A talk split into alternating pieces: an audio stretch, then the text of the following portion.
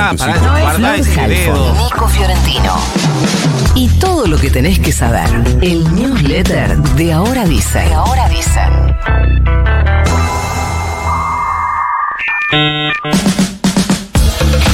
El Papa Francisco y la Congregación para la Doctrina de la Fe, que conduce el cardenal argentino Víctor Manuel Fernández, avalaron que personas gays y trans puedan ser padrinos y testigos en bodas y bautismos. Esto a través de una carta con respuestas canónicas al obispo brasileño de San Amaro, Monseñor José Negri. Monseñor José Negri. El organismo vaticano encargado de la doctrina avaló que personas queer, personas homosexuales puedan ser padrinos y testigos de este tipo de ceremonias y admite además el bautismo de niños de padres trans u homosexuales. Esto lo dijo el periodista José Manuel Vidal en el sitio especializado Religión Digital y vos dirás quiénes son para autorizarme o avalarme y tenés razón, pero hay gente que tiene esa fe y espera que la iglesia muestre apertura, así que te lo cuento porque además es bastante diferente a que la homosexualidad es como tener piojos, no bañarte y todo eso. Menciono un caso del que por ahora sabemos co- poco, pero presumo que hoy va a dar que hablar. Un nuevo episodio de violencia a la salida de un boliche se dio a conocer en las últimas horas. La víctima es Lautaro Diego Emanuel Alvaredo, de 19 años, que fue atacado a golpes en la localidad bonaerense de La Ferrer, en partido de La Matanza. Durante la golpiza recibió una patada muy fuerte en la cabeza, eso le provocó muerte cerebral.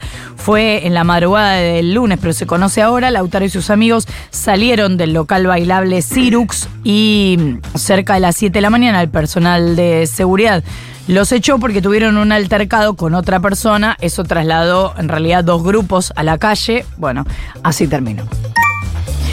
Un equipo de docentes, investigadores y estudiantes de la Universidad Nacional de Tierra del Fuego va a hacer un mapeo parasitológico de la provincia para determinar las distintas especies de esos organismos predominantes en la zona y aplicar ese conocimiento al combate de enfermedades. Es un estudio que se va a basar en el análisis del grado de contaminación fecal canina existente en plazas y en espacios verdes, porque según la Organización Mundial de la Salud, más de la quinta parte de la población mundial está infectada por uno o varios parásitos intestinales, mientras que en la Argentina más del 50% de la población infantil está parasitada.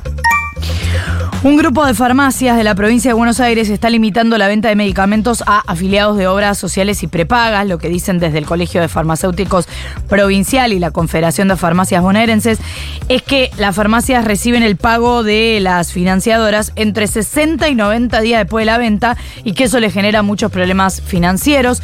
Es una nueva medida que se suma a lo que conocimos hace un tiempo del honorario médico ético mínimo de hasta 6 mil pesos impulsado por las asociaciones médicas a principios de octubre, el copago que anunció la Confederación Unificada Bioquímica.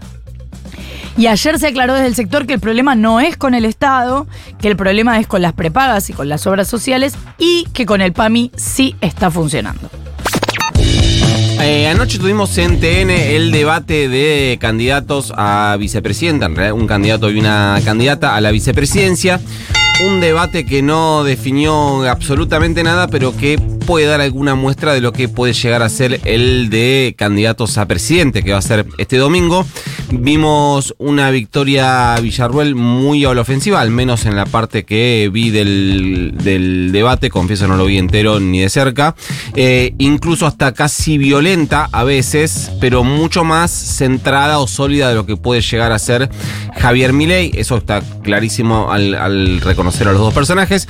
El, el foco siempre puesto en el gobierno de Alberto Fernández, vinculando a Rossi con eso, bien vinculado porque fue eh, ministro de Defensa, titular de los servicios de inteligencia y ahora jefe de gabinete. Es decir, tratando de evitar que tanto Rossi como eh, Sergio Massa vendan futuro es un objetivo que se puso la campaña de Javier Milei, sobre todo después de haber visto el, efecto positivo que tuvo Massa entre las pasos generales en esta idea de despegarse del gobierno actual y eh, enganchar con un mensaje hacia adelante. Agustín Rossi cambió su actitud respecto a lo que había sido el primer debate, donde había estado más a la ofensiva. Acá buscó un lugar, me lo habían dicho, que eh, íbamos a ver un Rossi más parecido a Massa en los debates que lo que había sido su primer debate. pero se encontró con una persona muy a la ofensiva, agresiva y hasta por momentos violenta, como lo contaba recién. Tal vez el mejor gol, o hasta diría el único gol que se anotó Rossi, fue cuando eh, logró que Victoria Villarreal no pueda negar, escuche bien, eh, no pueda negar que está a favor de la libertad de los genocidas eh, detenidos por crímenes de lesa humanidad durante la última dictadura cívico-militar. Cuando le preguntó Rossi a Villarruel por su presencia en marchas a favor de la liberación de genocidas, un material eh, fotográfico con mucha información que em, publicó mi compañera Luciana Bertoya en página 2 esta semana unas fotos de Victoria Villarruel marchando junto a Cecilia Pando hace más de 18 años por la libertad de genocidas. Digo, para correrse de ese lugar el que ella dice, no, bueno, pero yo iba a visitar a Videla porque estaba escribiendo un libro. Eh, no pudo despegarse sin eso. Dijo que en ese momento había muchos militares sin condena y que por eso iba, lo cual es cierto, pero no justifica pedir por su liberación mucho menos militar su liberación, o como la propia Cecilia Pando dijo, ubicarse a la derecha de Pando. Cecilia Pando dijo que cuando conoció a Villarruel sintió que había encontrado a alguien que estaba a su derecha. Esto realmente pasó en la Argentina. Como para que no queden dudas de la alianza, Patricia Bullrich celebró a su ahora amiga Victoria Villarruel. Dijo en Twitter Bullrich clara y contundente, muy bien Villarruel desnudando el quillerismo y sus 20 años de mentiras. El domingo se juega el partido en serio entre Massa y Milei. En este país pasa algo raro y es que apenas baja 10 pesos el, dólar blue, el debate público se instala sobre temas random tipo el cuarteto.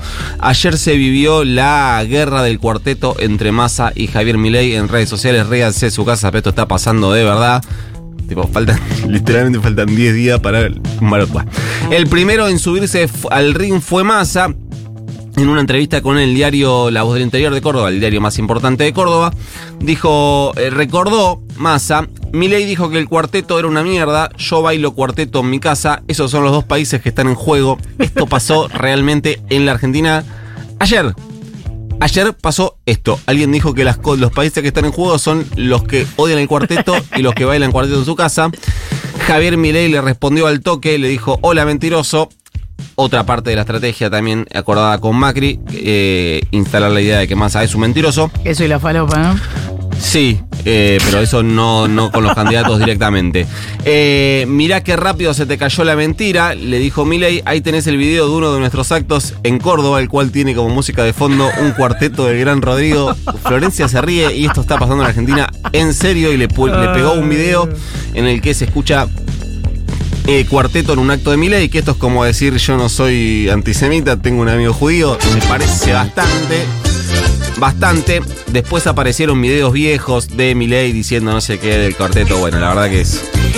Abajo de esto hay resto de dinosaurios. Pero es cierto lo que dice Massa, que a eso venía de que una vez Milei había bardeado el proyecto que creo que tiene media sanción para declarar el cuarteto de interés no sé cuánto. Y él había dicho, eh, hijo de puta, está perdiendo el tiempo, no sé qué, se reenojó, bueno. Bueno, sí, ¿no? Yo qué sé. Bueno.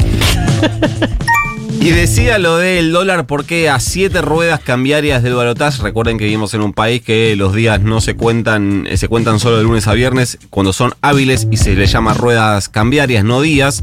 A 7 del balotaje el dólar blue no solo se mantiene estable, sino que hasta baja un poquito. Sigue por debajo de los 900 mangos, ayer cerró a 890 pesos después de haber tocado incluso los 880.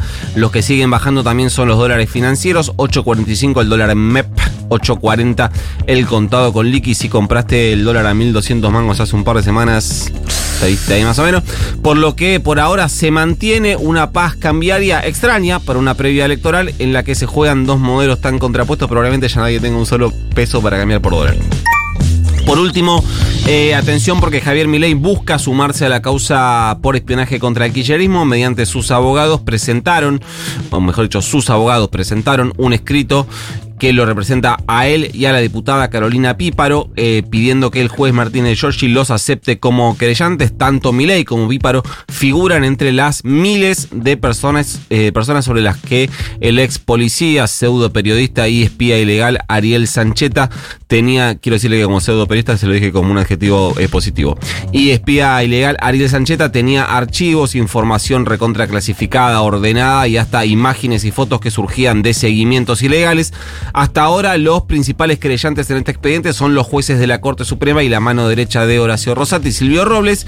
Si mi ley es aceptado, podrá tener él, en realidad sus abogados, su defensa, acceso a todo el expediente, pedir medidas de prueba, etcétera, etcétera, etcétera. ¿Mandamos el news? Mande nomás. Dale. You've got mail.